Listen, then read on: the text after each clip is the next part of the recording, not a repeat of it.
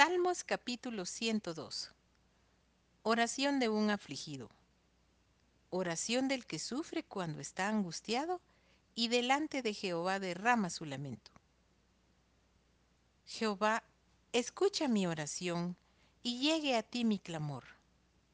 No escondas de mí tu rostro en el día de mi angustia. Inclina a mí tu oído. Apresúrate a responderme el día que te invocare porque mis días se han consumido como humo y mis huesos cual tizón están quemados. Mi corazón está herido y seco como la hierba, por lo cual me olvido de comer mi pan. Por la voz de mi gemido mis huesos se han pegado a mi carne. Soy semejante al pelícano del desierto. Soy como el búho de las soledades. Velo y soy como el pájaro solitario sobre el tejado. Cada día me afrentan mis enemigos. Los que contra mí se enfurecen se han conjurado contra mí. Por lo cual yo como ceniza a manera de pan, y mi bebida mezclo con lágrimas, a causa de tu enojo y de tu ira, pues me alzaste y me has arrojado. Mis días son como sombra que se va, y me he secado como la hierba. Mas tú, Jehová, permanecerás para siempre y tu memoria de generación en generación. Te levantarás y tendrás misericordia de Sión, porque es tiempo de tener misericordia de ella, porque el plazo ha llegado. Porque tus siervos aman sus piedras, y del polvo de ella tienen compasión.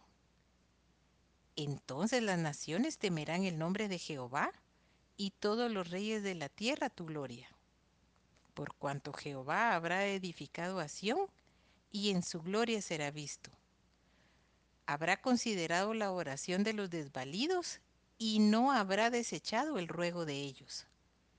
Se escribirá esto para la generación venidera y el pueblo que está por nacer alabará a Jehová, porque miró desde lo alto de su santuario.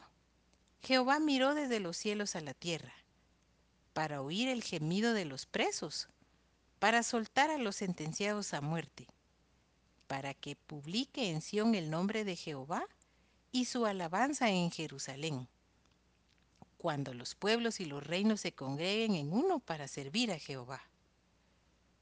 Él debilitó mi fuerza en el camino, acortó mis días. Dije, Dios mío, no me cortes en la mitad de mis días.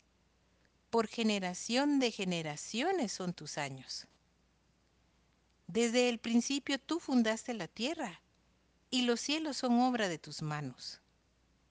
Ellos perecerán, mas tú permanecerás, y todos ellos como una vestidura se envejecerán.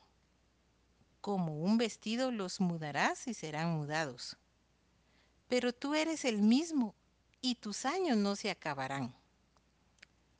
Los hijos de tus siervos habitarán seguros, y su descendencia será establecida delante de ti.